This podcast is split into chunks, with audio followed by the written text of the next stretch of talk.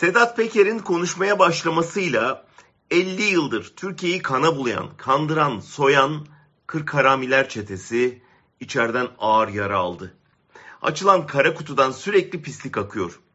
Peker'in çektiği her video, attığı her tweet bize bu çetenin nasıl kan dökerek, bomba atarak, insan kaçırarak, şantaj yaparak semirdiğini, nasıl güçlendikçe devleti teslim aldığını ve saraya kadar tırmandığını gösteriyor.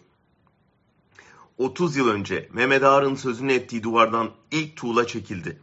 Medya, siyaset, yargı görmezden gelse de Peker'in Dubai'den attığı her bir mesajla o duvara bir balyoz iniyor. Eski cinayetlerin ipuçları birbirine bağlanıyor. Failler arasındaki bağlantılar ortaya çıkıyor. İktidarı zorla ele geçiren çetenin gayri resmi iddianamesi yazılıyor adeta. Peker'in son açtığı Hasan Yeşildağ dosyası medyayı satın alıp muhalifleri sindirmek için bir silaha dönüştüren adamın kirli sırlarını döktü ortaya. Biz Hasan Yeşildağ'ı Erdoğan'ın hapisteki koruması olarak tanımıştık. Biraz deşince ayak izleri bizi Abdi İpekçi cinayetine, Abdullah Çatlı ve Mehmet Ali Ağca ile işbirliğine, uyuşturucu kaçakçılığına götürmüştü.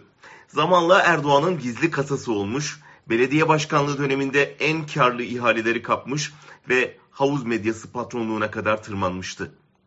Ama tweet'in Peker'in 100 tweetlik dosyasından çok daha fazlası çıktı.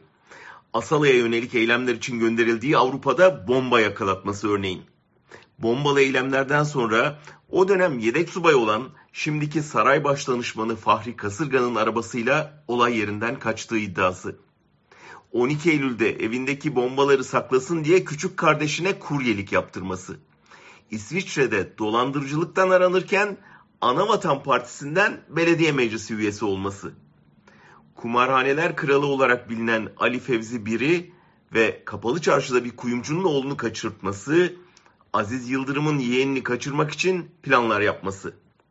Erdoğan'ı ikna edip zarar eden parklarını belediyeye satması. Ergenekon savcısı Zekeriya Öz'le kanka olması. Görüldüğü gibi tüm bu korkunç iddialar Peker'in iddianamesini adım adım saraya doğru tırmandırıyor. Kendisinin de dediği gibi suç örgütü lideri denilen adam eski suçları ve suçluları deşifre ederek bize suçlardan arınmış yeni bir ülke kurma imkanı sunuyor. Farkında mısınız? Yakın tarihimizin en değerli anılarını okuyoruz. Dilerim bu anılardan dersler çıkarıp temiz bir toplum yaratabiliriz.